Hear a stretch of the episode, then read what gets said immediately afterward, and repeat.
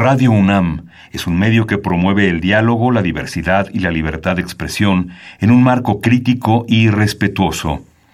Los comentarios expresados a lo largo de su programación reflejan la opinión de quien los emite, mas no de la radiodifusora. Es la hora del poder del ciudadano. Es la hora de la democracia en México. Confío en que todos sepan hacer honor al compromiso que han contraído. Elevar a su pueblo mediante sus propias leyes, aprovechando sus propios recursos y dirigiendo libremente sus destinos. Recordarnos que como ciudadanos todos tenemos una responsabilidad. Conocer nuestros derechos nos da herramientas para ejercerlos, pero sobre todo, defenderlos. Respetar y promover la cultura de la legalidad nos lleva a una convivencia pacífica y ordenada. Analiza y discute con nosotros los temas que nos aquejan día a día. La Comisión Nacional de los Derechos Humanos, la Facultad de Derecho de la UNAM y Radio UNAM presentan Derecho a debate. En la cultura de la legalidad participamos todos. Conduce Diego Guerrero. Hola, ¿qué tal? Muy buenas tardes. Bienvenidos a Derecho a Debate. En la cultura de la legalidad participamos todos. Mi nombre es Diego Guerrero y como cada martes les agradecemos que nos sintonicen por el 96.1 FM. Bien, el día de hoy me acompañan quienes son la esencia de la universidad, sus estudiantes. Me acompaña en la conducción Elías Hurtado. Elías, un placer tenerte el día de hoy aquí en los micrófonos de Derecho a Debate. Hola, ¿qué tal Diego? ¿Cómo estás? Muy buenos días. Es un gusto estar acompañándote aquí en los micrófonos de Radio UNAM. Pero pues el día de hoy vamos a tener un programa buenísimo, me encanta, de manera que te agradezco esta invitación. Al contrario, vamos a hablar sobre la designación de magistrados constitucionales. ¿Qué sabes sobre el tema? Bueno, es un tema bastante controvertido y hay que precisar que, de hecho, el siguiente año el gobierno entrante va a tener que, que manejar este tema debido a que va a haber tres, eh, tres ministros de nuestra Suprema Corte de Justicia de la Nación que van a salir. Entonces es un tema que hay que tener presente y que sin lugar a duda va a estar en controversia. Sí, de hecho este año sale el propio ministro Cosío, termina a finales de, de noviembre. Bien, vamos a saber qué, qué conoce la comunidad universitaria. Estas son las voces universitarias, la opinión de la comunidad respecto al tema y regresamos a presentar a nuestros invitados. Las voces universitarias.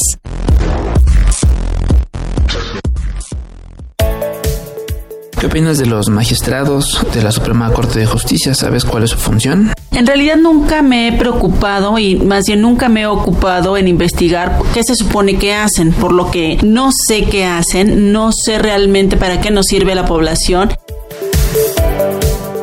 No mucho, la verdad, pero creo que son unas figuras que llevan a cabo el Poder Judicial y que están a cargo de mucha de la, de la ejecución de las leyes en nuestro país. Pues los magistrados creo que cumplen una función fundamental dentro de la regulación del gobierno en, en, México. Sin embargo, creo que hoy en día tienen ciertas deficiencias conforme a su propia legislación. No, sí, la verdad no, no estoy muy informada de cuál es la función de los magistrados.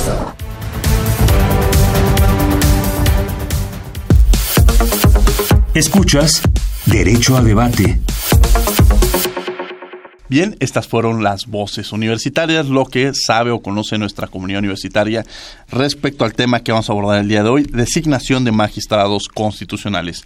¿Quiénes son nuestros invitados, Elías? Claro que sí, Diego. Eh, el día de hoy tenemos al doctor Javier García Roca, así como a José Antonio Marún. Doctor Javier García Roca, catedrático de la Universidad Complutense Madrid, un placer tenerlo el día de hoy aquí en los micrófonos de Derecho a Debate. Muchas gracias por esta invitación de, de la UNAM. Me siento muy honrado de poder conversar con ustedes.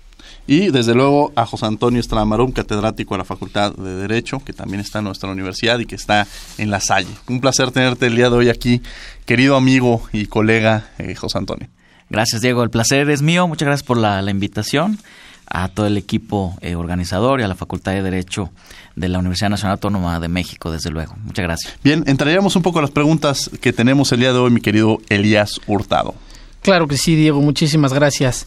La primera pregunta que yo traigo para ustedes eh, sería respecto de un tribunal constitucional en España, ¿cómo se integran?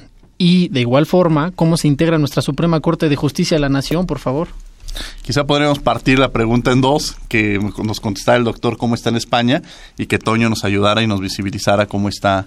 Eh, bueno, pues en, España se sigue la pauta europea de que los, los eh, magistrados del Tribunal Constitucional se nombran por varios órganos constitucionales, se divide. Eso es muy frecuente en Europa. Entonces el Congreso y el Senado nombran cuatro cada uno por una mayoría cualificada. El eh, Gobierno nombra dos y el Consejo General del Poder Judicial otros dos. ¿no? Son doce. Eh, bueno, eh, tienen que ser juristas de reconocido prestigio, con 15 años de antigüedad. Lo que pasa es que hay una práctica, tanto en España como en Italia, en todos sitios, que podríamos llamar la lotización, la, hacer lotes, ¿no? Los que nombra el Parlamento, pues rara vez se nombran por consenso entre todos los partidos, sino los cuatro que nombra el Congreso, pues con frecuencia la mayoría nombra dos, la minoría uno. Ahora, estos 15 años de antigüedad, para un poco a quienes nos escuchan, es 15 eh, años de antigüedad en el Poder Judicial o 15 años de antigüedad ejerciendo la carrera. ¿Qué entendemos por estos 15 años de antigüedad? Como jurista de reconocido prestigio. De hecho, una de las ventajas del sistema es que se mezclan jueces de carrera, normalmente magistrados del Supremo, casi todos han sido magistrados del Supremo, catedráticos de universidad, alguna vez un abogado. Tienen que ser juristas de reconocida competencia, pero no necesariamente jueces de carrera. Y mezclar distintas formaciones es muy bueno porque enriquece. Muy bien. Toño, ¿cómo está en México? Sí, bueno, pues... Eh, ¿Coincide? ¿Hay diferencias? Hay, hay eh, diferencias en el proceso de designación, ¿verdad? Aunque en las funciones sí eh, pudiésemos equipararlos, es más, los podemos equiparar. Es decir, estamos ante tribunales constitucionales en los dos casos, en España y en México. En México, bueno, pues es nuestra Suprema Corte de Justicia de la Nación que está integrada por 11, eh, 11 personas, eh, que aquí les damos el cargo de, del título de ministros, ministros. Javier. Ministros, no, no, no magistrados, no jueces, ministros, ¿verdad? Eh, una cuestión que, que, no suele ser común, si acaso en Chile también tenemos esa, esa, ese parecido, allá también se les llama ministros, pero bueno, eh, no es general, no es común esta denominación. Eh, pero bueno, son 11 entonces, ¿no? 11 eh, ministros, eh, de los cuales este, el, modo de integrar internamente ese órgano es a través de dos alas, cinco en cada una, y un presidente. no digo presidente o presidenta porque no ha habido nunca presidentas este, de la Suprema Corte de Justicia de la Nación. Entonces son 11, son nombrados para un periodo de cargo de 15 años. Es un periodo ciertamente eh, largo, ¿verdad? Es el, es el periodo más largo que hay en cargos eh, de, funciones y responsabilidades públicas en, en México. Eh, bueno, pues de, de, esos 11, pues ya les digo yo que el, uno es el que preside, el que preside no forma sala, forma pleno, y el presidente de, el, de la Suprema Corte de Justicia de la Nación también es el presidente del Consejo de la Judicatura Federal. Eh, entonces, bueno, pues así están eh, eh, integrados de este, de este ¿Y ¿Quiénes los designa? ¿Cómo es la designación? Sí, y en cuanto al proceso de designación, hay aquí una peculiaridad que es lo que se distingue, digamos, del modelo que ya nos ha comentado Javier García Roca, que es un modelo donde mm, yo le he denominado, digamos, en, ahí en mi, en mi tesis hice un estudio sobre designaciones de magistrados constitucionales, eh, es un modelo de designación de, acto compuesto. ¿Esto qué quiere decir? Bueno, que el acto de designación se lleva a cabo con la participación de al menos dos órganos. En nuestro caso, es la propuesta del Poder Ejecutivo y la designación del Senado, ¿no? La, eh, el consenso, la aprobación, la conformación del Senado. Es decir, hay dos mm, autoridades Mm, estatales que intervienen en la designación y así se designan todos. Es el modelo de Estados Unidos, de Estados Unidos, efectivamente. Y en cambio, el modelo de, España, como ya lo ha referido el profesor, es un modelo eh, de designación directa. Cada órgano del Estado que participa en la designación de los magistrados directamente, no necesita hacer un contubernio con otro órgano para llevarlos a la silla de la, del Tribunal Constitucional. Querido doctor Estrada, a mí me gustaría saber, por ejemplo, ¿podríamos considerar a la Suprema Corte de Justicia de la Nación como un tribunal constitucional? Sí, sí, sí, hay un debate, eh, yo creo, en la materia que, yo creo cada vez está más, más superado, es decir, cada vez está quedando más claro que sí, efectivamente es un tribunal constitucional, aunque no se llame oficialmente así. Eh, bueno, en algunas campañas, eh, digamos, de, política judicial en el Poder Judicial de la Federación, eh, cierto presidente añadió Suprema Corte de Justicia de la Nación, el Tribunal Constitucional de la Nación, ¿verdad? Como para, para que también entre la cultura social se vaya quedando ese término. Pero es claro que el nombre es Suprema Corte de Justicia de la Nación, ¿no? O sea, el máximo órgano del Poder Judicial eh, Federal. Pero sí lo es por las funciones que realiza, ¿sí? Eh, es, algo así como que eh, hace como pato, huele a pato, sabe a pato qué es, pues un pato, ¿no? Algo así, coloquialmente. También es importante explicar que hay dos modelos de justicia constitucional. Un modelo americano, que es el más antiguo, que nace a principios del 19, por el que la Corte Suprema de Justicia de, de Estados Unidos se convierte en un control en, un tribunal constitucional, hace judicial review. Y ese modelo ha corrido por el continente americano. Mientras el modelo europeo, que nace después, hacia 1920, Austria, Chequia y ahora es Alemania, Italia, España, todos, es un tribunal constitucional separado del Poder Judicial. De manera que tenemos un modelo concentrado en Europa, un modelo difuso de Cortes Supremas en América, pero hay también, como Toño ha estudiado muy bien, híbridos, es decir, que en América Latina y hay algunos países también que han puesto tribunales constitucionales tras la Corte Suprema. Pero los dos modelos son válidos, es decir, que por supuesto que la Corte Suprema de México y el Tribunal Electoral pues componen una justicia constitucional, porque cada país tiene su modelo. No hay un modelo. ¿Podríamos considerar que uno es mejor que otro? Mm, es que los modelos dependen de la historia, ¿no? Yo creo de la historia. A mí me, suscita más dudas los países que han hecho un híbrido del modelo americano y el europeo. Eso es más complicado. Pero los dos modelos, el americano, que es el de México y Estados Unidos, y el austríaco, alemán, español, funcionan. no creo que uno sea necesariamente mejor que el otro, ¿no? Cada país tiene su historia. Ahora pasa algo en la Suprema Corte que, quizá voy a poner a, debate el tema de depende el perfil de los ministros, es parte de, de las resoluciones que saca la, propia Corte, ¿no? Tenemos a veces, hemos tenido cortes muy liberales, ¿no? Que incluso pues, quizá la reforma del 2011 se le debe mucho a estos perfiles que se tenían y por otro lado hemos llegado también a tener cortes muy conservadoras que nos llevan a, a nos visibilizan de alguna manera qué tanto afectan estos perfiles y qué tanto afectan en materia de derechos humanos.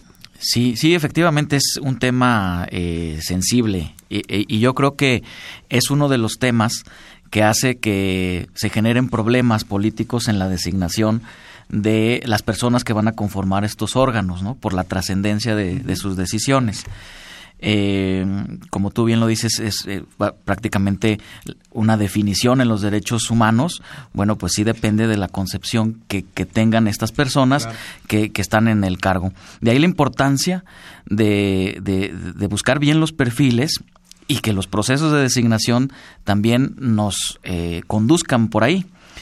Eh, y entonces mm, retomo un poco lo que platicábamos al principio en cuanto a los perfiles y los, los requisitos para llegar al cargo eh, establecidos en las, en las normas. Eh, regularmente los, los eh, perfiles que están dibujados en las normas, en las constituciones, generalmente son perfiles que se pueden conseguir. Vamos, aquí en esta mesa ya tendríamos los perfiles este bueno al menos con Javier Javier cubriría todos los perfiles este, no o sea es decir Javier cumple todos los requisitos. Sí sí sí Javier puede ser magistrado no se lo tomen muy en serio son amigos eh, eh, es decir mm, en el caso de México bueno se pide ser licenciado en derecho tener 10 años solo 10 años de, experiencia eh, profesional, más de 35 años de edad, se pide la nacionalidad, pero por nacimiento, ¿eh? Este es, eh, yo creo que cada vez menos se justifica eso. ¿En España también es por nacimiento o...? No, no, yo, yo tengo mis dudas de que eso sea constitucional, ¿no? Esto es propio de una cuestión de 1917 y viene de una antigua colonia que, que, que, que expulsa a los españoles. Eso tiene un sentido histórico, pero tiene muy poco sentido, creo yo, si me dejan decirlo no siendo mexicano en el siglo XXI, ¿no? Uno, uno es donde, de donde vive, ¿no? Claro. Sí, sí, ciertamente, pues eso se conserva, ¿no? Eh, eh, también, bueno, es verdad que ya ha sido matizando un poco este nacionalismo ultranza en cuanto a la presidencia de la República, ¿verdad? Porque se pedía que los padres también fueran este mexicanos de nacimiento y bueno, esto se ha ido matizando de otra manera no hubiera podido llegar Vicente Fox a la presidencia, ¿no? En el 2000. Pero, pero bueno, este requisito eh, está pedido, pues, para eh, ser mexicano por nacimiento, está pedido para los ministros y ministras de la Suprema Corte de Justicia de la Nación. Y pues, también hay otros, eh, no haber cometido cierto tipo de delitos, este, haberse separado de determinados cargos públicos con una, una determinada anticipación. Eh, y luego hay una, un párrafo ahí que dice, eh, los, los, los, eh, se elegirá, es un párrafo ahí dirigido a, a, tanto al Ejecutivo como al Senado, dice, se elegirá de entre aquellos que preferentemente se hayan desempeñado en funciones este Mm, de, manera trascendente, ¿no? Eh, estamos hablando, vamos a tener que dar una pausa, estamos hablando sobre la designación de magistrados constitucionales. Vamos a escuchar por tus derechos las notas más relevantes de la Comisión Nacional de los Derechos Humanos a lo largo de la semana y regresamos a los micrófonos de Radio UNAM. No se vayan. Por tus derechos.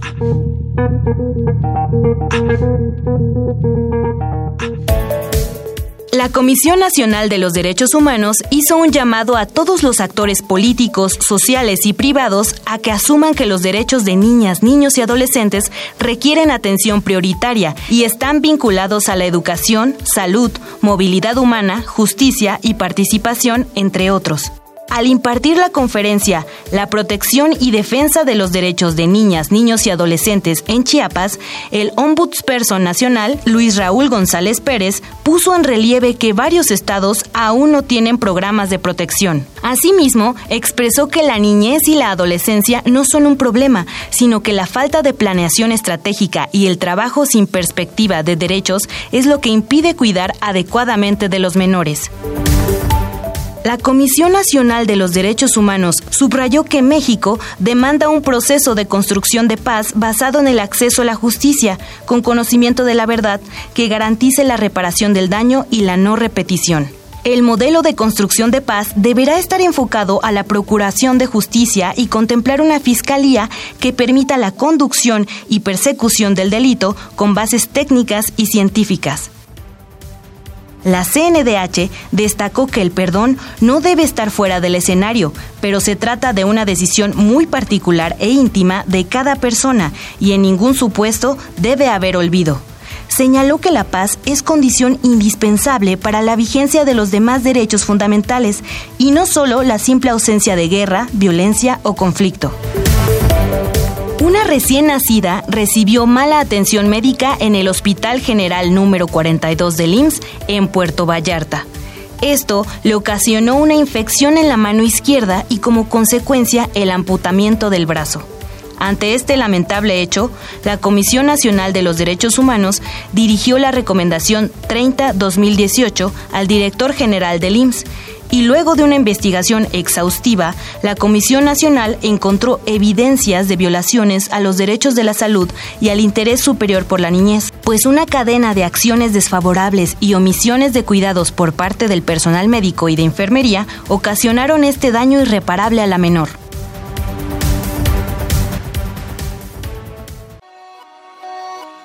Síguenos en Facebook y Twitter como Derecho a Debate. Bien, estas fueron las notas más relevantes de la Comisión Nacional de los Derechos Humanos a lo largo de la semana. Estamos hablando sobre la designación de magistrados constitucionales. Me acompaña en la conducción Elías Hurtado. Tenemos como invitados al doctor Javier García Roca, catedrático de la Facultad de Derecho en la Universidad Complutense de Madrid y por supuesto ya casi mexicano porque tiene muchos discípulos aquí en México. Yo creo que faltarían muchas semanas para que él pudiera coincidir en comidas, desayunos, cenas y, un mes casi, querido doctor, para, para poder visitar a todos los, los discípulos que, que, ha tenido y desde luego al doctor José Antonio Estramarum, quien también yo quiero hacer una acotación con él, quien diga que conoce España, estudió en España durante la época que estuvo Toño y no conoce a Toño, tengo mis dudas. Todo mexicano que pasábamos por, por España, sobre todo en un ejercicio eh, muy interesante que tenía la, que tenían y que están justamente el doctor Javier García Roca y Toño en este seminario que, que, nos permitía hacer intercambios, ¿no, Toño? Sí, sí, ciertamente, bueno, y qué bueno que tocas el tema porque eh, pues podemos aprovechar para agradecerle a Javier esa oportunidad porque esa actividad se denominó el Foro de Jóvenes Investigadores en Derecho, que se ha estado sosteniendo ahí por varias generaciones y este foro pues eh, conjuntaba a eh, tesistas, este, eh, compañeros, eh, creo que en su mayoría mexicanos, eh, Javier, por eso, por eso eh, Diego habla de esta eh, retaíla que puedes tener de, de, comidas y desayunos interminable, de todos los que estábamos ahí con, con, con, ese apoyo que nos diste cuando eras director del Instituto de Derecho Parlamentario. Y me gustaría, ¿cuál era el objetivo de este seminario o por qué surge este seminario? Que creo que es algo muy importante para quienes nos escuchan y además retomarlo, que yo creo que ahí sí le, le alzaría la voz un poco a Toño, que lo fue una iniciativa de ellos y Toño y otras personas de su generación, como Pedro Rodríguez Chandoquí, Giovanni Figueroa, fue una iniciativa de ellos. Yo tengo la Complutense desde... Yo imité a don Eduardo García Enterría, que hacía un seminario todas las semanas y creó una escuela de Derecho Administrativo. Pablo Santolaya, que ya desapareció, y yo creamos un seminario mensual donde los investigadores de cierta edad nos reunimos y contamos pues lo que uno ha escrito o va a escribir o los temas de actualidad. Pero había hacía mucha falta que la gente más joven no solo participara en nuestros seminarios, sino tuviera su propio seminario para irse acostumbrando a las destrezas y capacidades, a hablar con fluidez, a compartir investigaciones. Yo creo que esa cooperación horizontal entre gente que empezaba de una buena generación fue utilísima y cuando ellos me dieron la idea, pues la cogí porque entendí que es esencial. Y de hecho ahí salieron un montón de tesis doctorales y de investigadores que ahora ocupan puestos de responsabilidad en México y en otros países. Sí, Sí, así es. Este, ahí en esa época estaba con nosotros también de Pedro Rodríguez Chandoquí, eh, Alfonso Herrera, nuestro compañero, ¿verdad? En fin, eh, yo al menos haciendo una cuenta de los que han pasado por ahí, eh, puedo tener unas 30 personas, ¿eh? Más o menos. Son muchos. Eh, que se han traducido en 30 tesis doctorales, en 30 libros y que están todos bien Mauro colocados. Arturo Rivera. Arturo Rivera, efectivamente. Este, Jessica Esquivel. Esquivel. ¿Verdad? A quien le mandamos saludos, por cierto. Sí. y, y, y, una serie de compañeros eh, que nos inspiramos nosotros en, los, en este seminario que, que tú hacías de profesores, Javier, en donde veíamos eh, ese alto debate que, que había y nosotros lo queríamos imitar. Entonces, eh, lo hacíamos todo con las seriedades que veíamos de esa inspiración que, que, que vimos en el debate de, de profesores de, de, de, la Universidad Complutense, porque se repartían los documentos de manera previa, se estudiaban y luego ese día se discutían. Se discutía mucho. Sí. Sin discusión no hay ciencia. Intentábamos ser informales, interrumpirnos, enfadarnos, discutir. Claro, Y es eso es la discusión. Me parece que en la Facultad de Derecho, yo ahorita que estoy estudiando, me encuentro en el séptimo semestre, es lo que buscamos precisamente, ¿no? Formar sociedades de alumnos, eh, debates, debatir. Creo que eso es lo que es esencial en nuestra universidad y en todas las universidades para buscar y lograr nuevos conocimientos. Señor me gustaría hacerle una pregunta a mi querido doctor Javier García Roca. El tema de los derechos fundamentales. Eh, ¿Cómo eh, ¿quiénes son los responsables de protegerle? ¿Únicamente los tribunales o qué otros o, cómo deben protegerle y quiénes son los responsables de garantizar y respetar los mismos? Pues es un error muy en, extendido, ¿no? La confianza excesiva en que los derechos fundamentales los protegen los tribunales. Es verdad que si uno tiene un derecho y no tiene un remedio, no tiene un derecho. Los derechos fundamentales necesitan tutela judicial y es muy importante que los tribunales en América o en Europa, pues las Cortes Supremas en último momento, la Corte Interamericana subsidiariamente, interpreten los derechos, los expliquen. Pero hacerlos efectivos es una responsabilidad de todos los poderes públicos. Cualquier administración, cuando hace un reglamento, un bando, cuando un, una universidad convoca una plaza y tiene que mantener la perspectiva de género, el mérito y la capacidad, todos los poderes públicos, comenzando por el legislador que tiene que hacer leyes sobre los derechos sociales y medir el presupuesto, asegurarse cuando hace una ley que cuantifica los costes, eh, garantías institucionales como la Comisión Nacional de Derechos Humanos que juega un gran papel. Ahora está eh, una tendencia importante a hacer protocolos donde se explique a la policía cómo tratar a los vulnerables o usar la fuerza o se indique la perspectiva de género. Es decir, que hay garantías judiciales, pero hay garantías institucionales, legales. Sobre todo hay que tener una perspectiva de todos los poderes públicos de implicarse en ellos en la realidad social. Y sobre todo las administraciones, en cada cuestión, cada administración. ¿Cuál sería la diferencia en cuando definimos derechos fundamentales y derechos humanos? Bueno, esto depende del sentido que le den. Yo creo que aquí en la Constitución se habla de derechos humanos en un sentido muy amplio. En Europa, siguiendo la tradición alemana, entendemos que derechos humanos son todos los derechos de las personas, generalmente a nivel internacional, y los que están positivados en las constituciones son derechos fundamentales, los más protegidos por las constituciones y por tutela judicial. Esos son muy fuertes. Pero ahora también los derechos que están en la Convención Americana de Derechos Humanos y están protegidos por la Corte Interamericana, yo creo no sé qué pensará Toño, que son derechos fundamentales. Es decir, eh, desde la perspectiva europea, fundamentales son aquellos derechos humanos que tienen una intensa tutela, más intensa judicial, porque hay derechos como el derecho a la paz o el derecho de los pueblos a la democracia, que eso realmente no se puede llamar un derecho fundamental. Y que al final es compleja, si no está funda o sea, no está construido este derecho humano en este caminito como un derecho fundamental, pues el tema de la justiciabilidad se vuelve bastante complejo. Toño, ¿coincides con esto que menciona el doctor Javier García Roca? Sí, sí, sí, claro, eh, porque el, también en nuestra doctrina, este, que abrevamos de la eh, doctrina europea, está claro que el derecho fundamental es el que está en la norma, eh, que está de modo positivo en la norma y ya el derecho humano es la perspectiva más amplia, ¿no? A lo mejor este, todos estos derechos que vienen de la necesidad, de la dignidad, de la libertad humana, eh, que están relacionados así con la, con la, eh, con estas, con estas características. Pero ahora, eh, con la reforma constitucional de derechos humanos que hubo aquí en México en 2011, se introdujo pues una fórmula amplísima porque se dice que, se, que esa constitución va a reconocer todos los derechos humanos eh, establecidos en esa Constitución y en todos los tratados internacionales en los que México sea parte.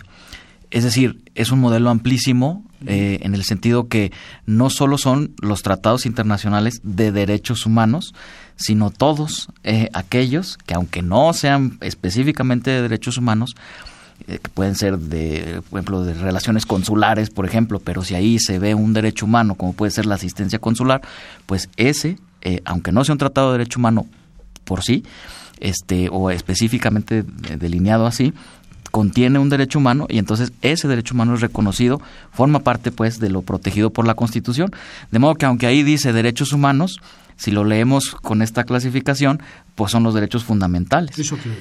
El asunto es, como dice Diego, la justiciabilidad de todos ellos porque bueno, a, ponerse a leer todos los eh, tratados internacionales, ¿verdad? Detectar los derechos que están ahí previstos, luego ver los desarrollos que puedan tener con la cantidad de, órganos y, grupos de trabajo que desarrollan esos, eh, esos tratados eh, a nivel regional en el sistema interamericano o el universal, pues a, ver cómo vamos a llegar. Claro que sí. Doctor Estrada, el doctor Javier García Roca tocaba un tema interesante, tema de género en España. Ah. Me gustaría que nos hablara un poquito de la equidad de género en la Suprema Corte de Justicia de la Nación. Eh, ¿Resulta un tema determinante? ¿Usted piensa que ese es un tema determinante? Sí, sí, sí, yo creo que sí lo es.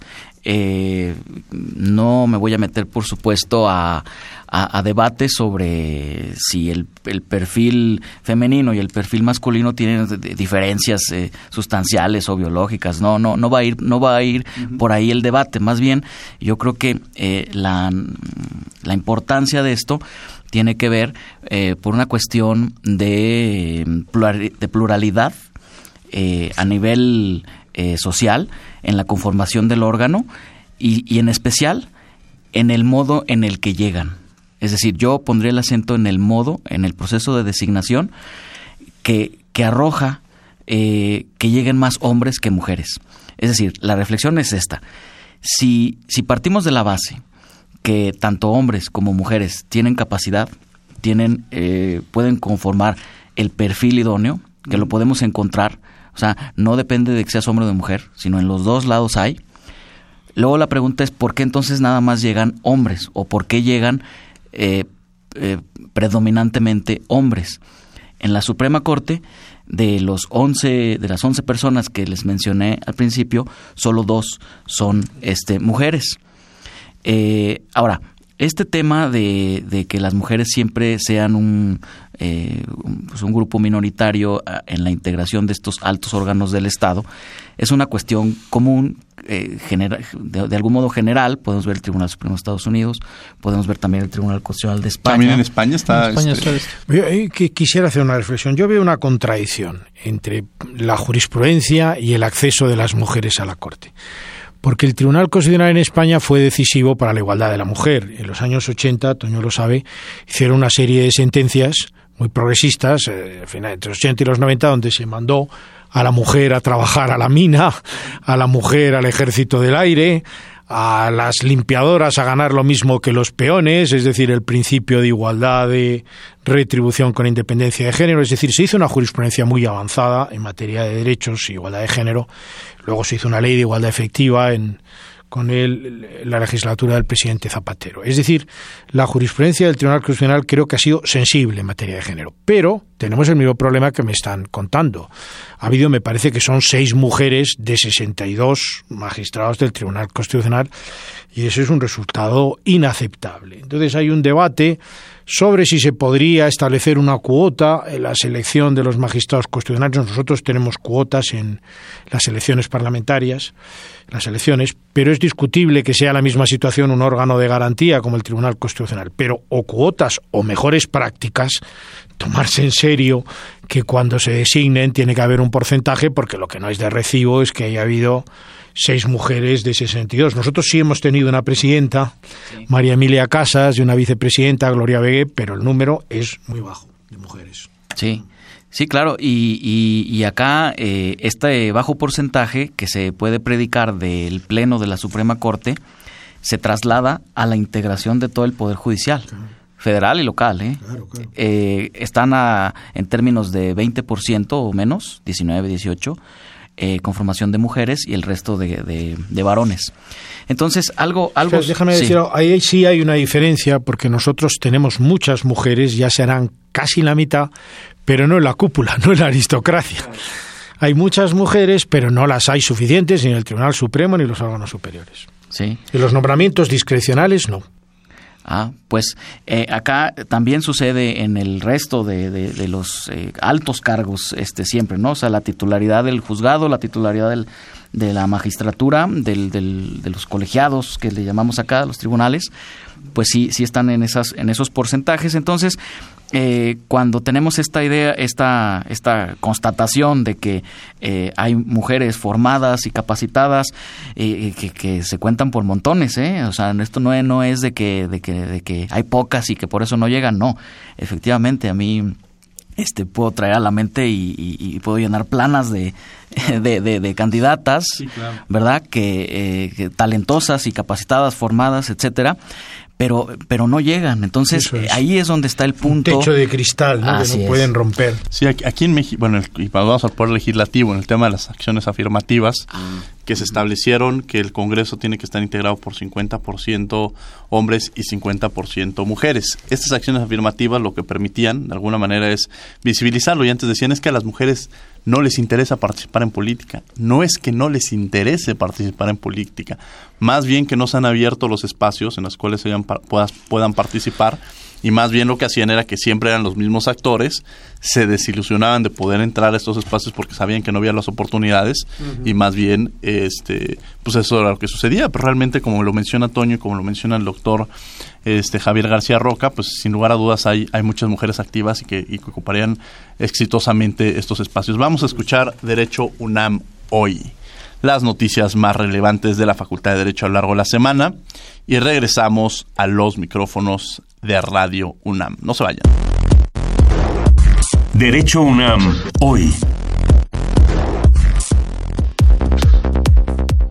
Dedicarle tiempo a la lectura nos transporta a situaciones increíbles y a veces desconocidas.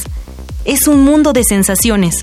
Por ello, te recomendamos literatura básica que todo jurista o aficionado a lo referente al derecho debe tener en su librero. Ley de Sociedad de Convivencia para el DF como medio para formar una familia, del doctor Eduardo Montoya.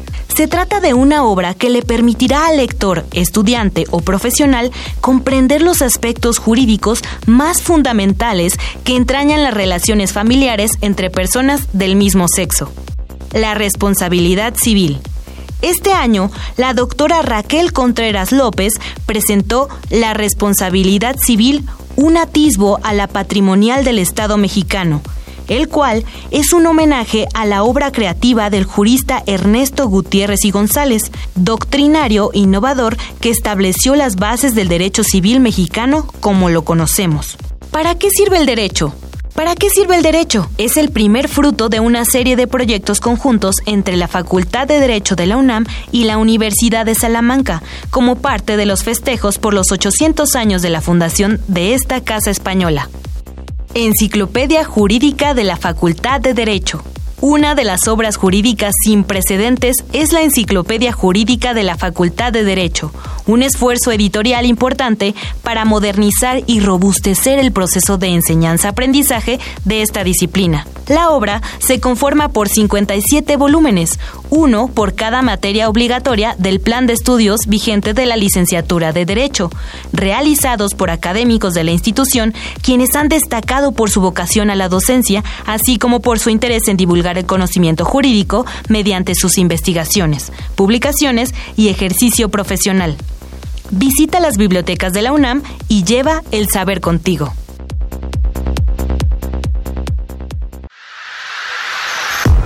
Derecho a debate. Bien, esto fue Derecho UNAM. Hoy las noticias más relevantes de la Facultad de Derecho a lo largo de la semana. Estamos hablando precisamente sobre la designación de magistrados constitucionales. Me acompaña en los micrófonos como conductor invitado Elías Hurtado y tenemos como invitados al doctor Javier García Roca, catedrático de la Facultad de Derecho de la Universidad Complutense de Madrid y de la Universidad ahora Nacional Autónoma de México esta semana, que lo tuvimos como catedrático, y al doctor José Antonio Estramarum, quien es catedrático de la, de la Universidad La Salle y también, desde luego, estado con nosotros en la Universidad Nacional Autónoma de México.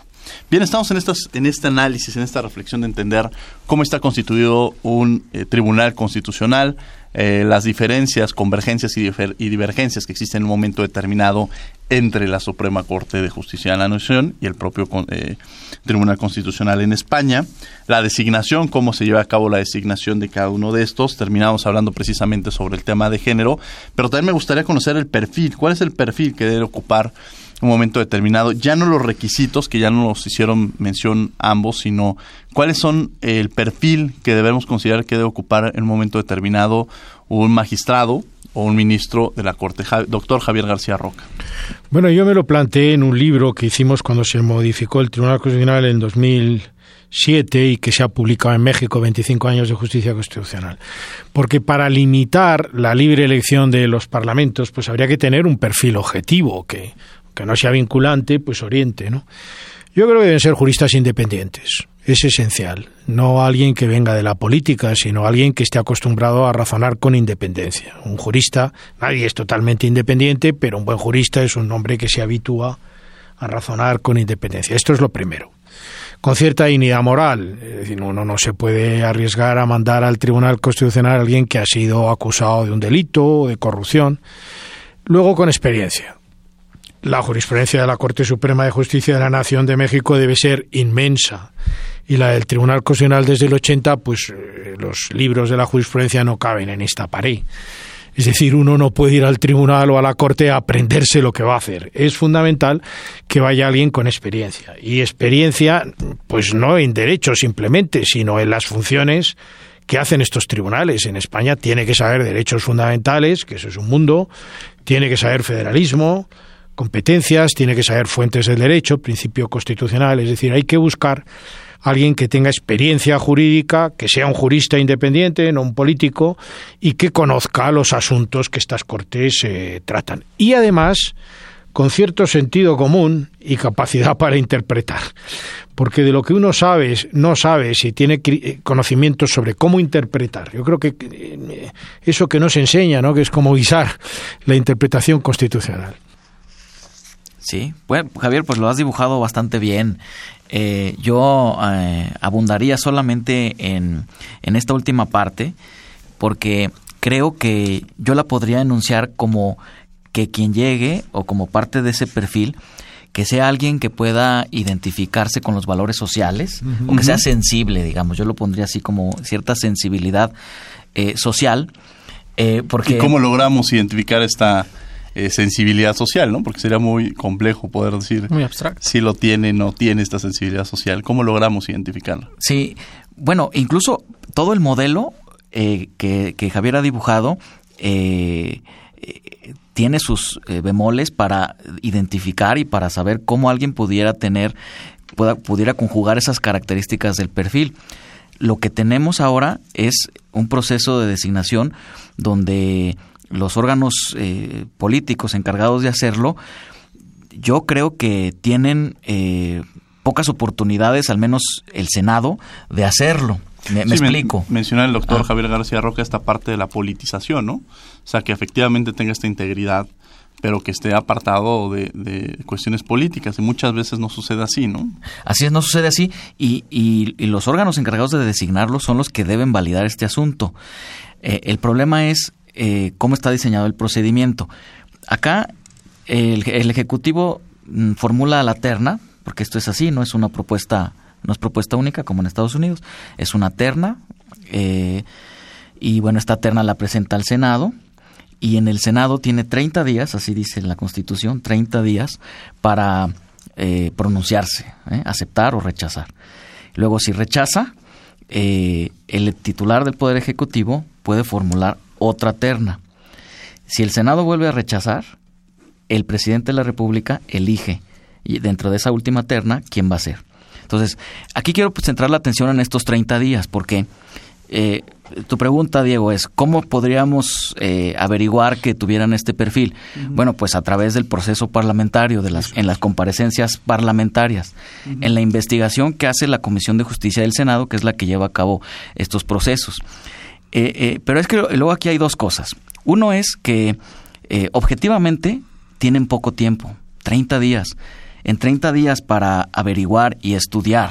Ya, ya primero para conseguir la documentación que soporte el historial de cada uno de los candidatos o las candidatas, ¿verdad? Ese es un primer eh, asunto, ¿no? Supongamos que llega un eh, miembro del Poder Judicial, bueno, eh, en lo que solicitas al Consejo informes de lo que tú quieras, bueno, pues ahí ya a lo mejor nos llevamos una semana o dos y luego estudiarla eh, relacionarla con otros eh, aspectos. En fin, la búsqueda de la documentación y de la investigación no se puede realizar en 30 días. O sea, eso está, yo creo que objetivamente eh, lo podemos, podemos coincidir en ello. Luego hay otra cuestión, la voluntad política. Y es donde entran las cuotas de partido, relacionando los cargos, las designaciones de estos cargos con otras designaciones de otras autoridades, pero bueno, ya sin verlo en, ese, en esa cesta, en ese paquete general. Luego a veces la voluntad es donde no coopera, es donde no, no hay, eh, digamos, así sean los 30 días, bueno, pues el café es barato y no, pues no, se duerme poco y se, se, ejercita el control eh, parlamentario de esas, de, esas propuestas que ha hecho el Ejecutivo. Yo, yo, creo que el, el, control parlamentario debería tomarse en serio. Es decir, eh, recuerdo cuando nombraron una latina magistrada del Tribunal Supremo estadounidense, no Sotomayor, Sotogrande. Sí, pues lo sometieron a una audiencia que duró una semana y contestó unas preguntas dificilísimas y mostró un temple que, probaba que podía ser designada. Pero en España las designaciones, las audiencias duran media hora, es muy formal, es un trámite engorroso, no hay interés en el control en la audiencia. Es muy importante que esas audiencias se hagan con cierta seriedad para asegurarse de estos requisitos, pero al menos en España no se hace. Ahora, ¿cómo reforzamos, y voy a poner el ejemplo de México, cómo logramos reforzar en estos pesos y contrapesos de los poderes? Eh, cuando tenemos un presidente de, que tiene la mayoría en, la Cámara de Diputados y en la Cámara de Senadores, y que por otro lado jugaría un papel muy importante la Suprema Corte de Justicia de la Nación y el Poder Judicial. ¿Cuál sería el papel que debe jugar el Poder Judicial y cómo fortalecerlo de alguna manera para que efectivamente construya este contrapeso? Sí, bueno, uno de los objetivos que debe traer el perfil es concebirse, vamos, esto es en mi, en mi concepto, ¿eh? a ver qué, qué opinan. En mi concepto es que la, el, el, perfil debe ser sabedor o sabedora de que va a conformar un poder del Estado, un poder del Estado que, que en el marco de, del constitucionalismo o del Estado constitucional y democrático de derecho, ¿no? si le ponemos así, con todas esas características. Doctor Javier García Roca, ¿cuáles serían de alguna manera eh, estos pesos y contrapesos? ¿Cuál es el papel que juega el Poder Judicial? Y ahora sí se la retomo. Ah, en España, eh, referente con el Poder Ejecutivo y con el Poder Legislativo. ¿Cuál es su fortaleza? ¿Logra lograr esto? No sé si entiendo bien la pregunta. Son dos cosas. Soy muy escéptico sobre la capacidad de limitar al poder en las decisiones de los magistrados constitucionales. Primer punto. Esto es un problema en Perú, en España, en todos sitios, salvo algún sitio. Por ejemplo, recuerdo ahora alguna vez he listado los que han nombrado al presidente de la República en Italia y hay la costumbre de nombrar a los mejores eh, juristas. Es un problema de cultura política. Tomarse en serio que un país necesita una Corte Suprema o un Tribunal Constitucional eficaz. Pero si lo que me preguntas es cómo controlan los tribunales al Ejecutivo, pues en España constantemente. En eso soy mucho más optimista. El Tribunal Supremo, la jurisdicción contenciosa administrativa, con frecuencia anula decisiones de las administraciones y el Tribunal Constitucional revisa las leyes. No es perfecto, pero es razonablemente bueno. Es decir, que creo que en, la mayoría de los países europeos consolidados, pues el, control judicial y el control de constitucionalidad funciona. El presidente no es omnímodo. Sí, sí, yo completando la idea era que, que había dicho yo en un principio era que digamos, sabedor de que en el perfil quien llegue debe saber que está formando parte de un poder judicial en el que le va a tocar una un contexto particular, ¿verdad? Como bien decías, va a haber un presidente que va a tener una mayoría predominante en la Cámara Legislativa, en las cámaras, perdón. Eh, bueno, pues eh, la función de control es implícita en que estos dos órganos, el Ejecutivo y el Legislativo, te va a tocar controlarlos, te va a tocar hacer eh, de contrapeso, eh, de, fiel de la balanza. Pero ¿cómo lograrlo? Esa es la, gran pregunta. O sea, ¿cómo lograrlo? ¿Cómo fortalecerlo? ¿Cómo no se logra de alguna manera eh, tener este posicionamiento sin tampoco caer en una especie de, de golpeteo, entre, un bloqueo, ¿no? Entre poderes. O sea, ¿cómo lograrlo? Que eso va a ser un gran reto para el Poder Judicial, ¿no? Va a ser un gran reto. Y es que si, por ejemplo, ahí combinamos lo que decía Javier, de que sean libres pensadores, ¿verdad? Que eso se puede ver con el historial, eh, cómo han producido sus sentencias o, qué debates han tenido en sus eh, artículos o en sus libros o las posturas académicas. O sea, yo creo que haciendo esos seguimientos se puede determinar de algún modo, vamos, eh, sé que es difícil, pero nos podemos aproximar a un modo en el que puede reflexionar de modo libre para hacer y, que nos va a dar cierta garantía de que va a realizar una función con, pues al menos libre. Ya no sé si de contrapeso, pero libre. Yo creo que es muy importante también el control parlamentario, incluso en el presidencialismo. Sumar el control judicial con el control parlamentario. Ya sé que ahora mismo el presidente va a dominar las cámaras, pero el Parlamento es el lugar de la minoría y los reglamentos parlamentarios y las prácticas deben permitir que las minorías controlen al, presidente. Da igual que sea en el parlamentarismo que en el presidencialismo, porque el presidencialismo mexicano se ha parlamentarizado también. Hay que facilitar que las cámaras pues puedan pedir que comparezcan los ministros, creen comisiones de investigación. En algún trabajo que se ha publicado aquí he detectado que todavía hay bastantes obstáculos en México y en todo el mundo. Hay que la mayoría debe entender que en una democracia, en un Estado de Derecho, debe someterse al control de las minorías en el Parlamento. y en el presidencialismo también, no sé si lo ves. Vamos a escuchar la agenda de la semana que tenemos a lo largo de la semana y regresamos a conclusiones en 30. No se vayan, estamos en Radio UNAM 96.1 FM. Agenda semanal.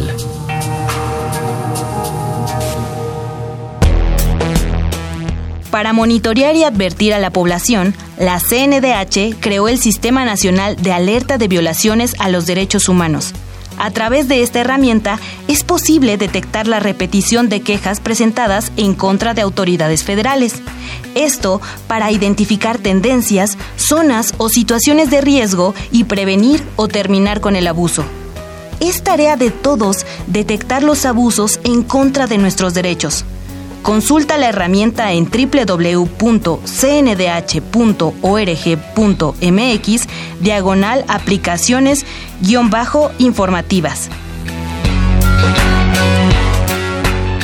CNDH Noticias es un espacio donde todos los martes y jueves te brindamos un resumen informativo sobre el trabajo de la Comisión Nacional de los Derechos Humanos. Conócelo en www.cndh.tv y en sus redes sociales, YouTube, Facebook y Twitter.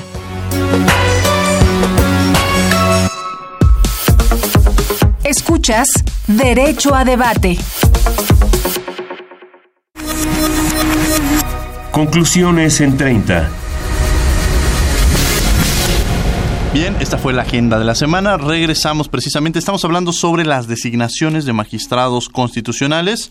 Eh, me acompañan los micrófonos Elias Hurtado y como invitados tenemos al doctor Javier García Roca y a José Antonio Estrada Marún.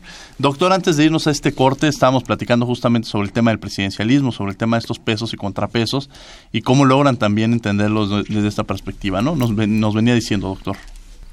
Bueno, yo creo que el presidencialismo desde sus orígenes en el federalista consiste en poner mucho poder en un solo hombre. Luego no nos quejemos, porque esa es la lógica del sistema desde que se diseñó por los estadounidenses, ¿no?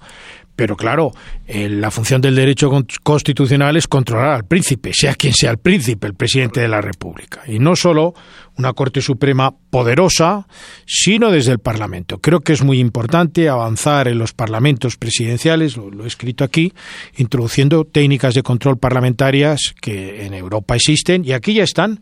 Simplemente hay que favorecer pues que si el presidente hace un discurso luego los ministros respondan, que los ministros comparezcan y se expliquen, que se creen comisiones de investigación, que se revisen las cuentas. Es decir, creo que es muy importante que la mayoría permita en una democracia que la minoría le controle y eso de información a la opinión pública. Eso es, a mi juicio, el equilibrio mejor en una división de poderes. Claro. Conclusiones en 30, mi querido Toño, iniciaremos contigo en 30 segundos algún comentario, alguna acotación que quisieras hacer. Bien, bueno, eh, viene la designación próxima de un ministro o ministra de la Suprema Corte. Entonces se avecinan, este, o estamos a la espera de que el Poder Ejecutivo presente la terna y que a partir de ahí empiece un debate eh, en este sentido sobre la idoneidad de la persona designada. Eh, es verdad que ya cuando el presidente pone la terna, pues ya sobre fija, ¿no? Fija el tema de, de, este proceso, los limita a esos tres. Pero bueno, eh, yo lo que pido es que eh, se hagan tanto las propuestas eh, de la terna como el análisis que haga el Senado, que lo hagan bien, que lo hagan con el espíritu que, está previsto en la Constitución. Toño, pues muchas gracias por acompañarnos el día de hoy en los micrófonos de Derecho a Debate. Gracias a Doctor Javier García Roca, en 30 alguna acotación, algún comentario que quiera hacer. Digo que tenemos mucho que hablar precisamente sobre estos diálogos del tribunal. En fin, muchísimo nos quedó en el micrófono para poder hablar con usted. Tendríamos que tenerlo otra semana en México para seguir dialogando sobre estos temas no sé, quizás decir que esto es un tema de cultura política. ¿no? Hay un circuito representativo en el Parlamento, en el presidente y los órganos de garantía, la Corte Suprema, la Comisión Nacional de Derechos Humanos. Eh, todo eso tiene que funcionar con otra lógica que no es la electiva y si eh, los eh, poderes no son capaces de limitarse y no invadir, no ocupar el circuito representativo, pues el Estado de Derecho no funciona. Claro que el presidente debe nombrar magistrados, en este caso es un gobierno de izquierdas, pues con sensibilidad de izquierdas y acordes con sus ideas, pero que dentro de esa sensibilidad elijan los mejores judistas. Porque ocupar con políticos las instituciones a la larga hace que nada funcione correctamente. El circuito de garantía no es el circuito parlamentario representativo. Doctor, muchas gracias por acompañarnos el día de hoy aquí en los micrófonos de Derecho a Debate y que esté con nosotros aquí en México. Muchas gracias, doctor. Elías Hurtado en 30. Gracias, Diego. Eh, agradecerte la invitación a este espacio de los micrófonos de Radio UNAM. Doctor, ha sido una verdadera cátedra la que usted nos ha dado aquí. Doctor Estrada, muchísimas gracias por, por ilustrarnos a todos los mexicanos eh, y poner este contexto que, nos, que es próximo. El gobierno entrante, sin lugar a duda, va a ser algo muy interesante. Tenemos muchas expectativas los mexicanos y, bueno, pues agradecerles este espacio. No, sin lugar a dudas el, tema aborda diversas perspectivas que nosotros tenemos que analizar. El derecho comparado es fundamental, saber entender cómo está el Tribunal Constitucional y cómo está la propia eh, comisión eh, del Tribunal Constitucional y desde, desde luego la Suprema Corte de Justicia de la Nación. Agradecemos a la Comisión Nacional de los Derechos Humanos, a la Facultad de Derecho y a Radio UNAM, desde luego en los controles técnicos a Rafael Alvarado. Gracias Rafa por, por acompañarnos como siempre. En la asistencia, Angélica Salazar, Elias Hurtado, Jocelyn Rodríguez, Lorena Arredondo y Gustavo Ortiz. En la redacción, Ana Salazar. Redes sociales, Francisco Méndez. En la producción, Paco Ángeles. No olviden que nos escuchamos de ley cada martes. Esto fue Derecho a Debate. Muchas gracias. Esto fue Derecho a Debate. En la cultura de la legalidad participamos todos.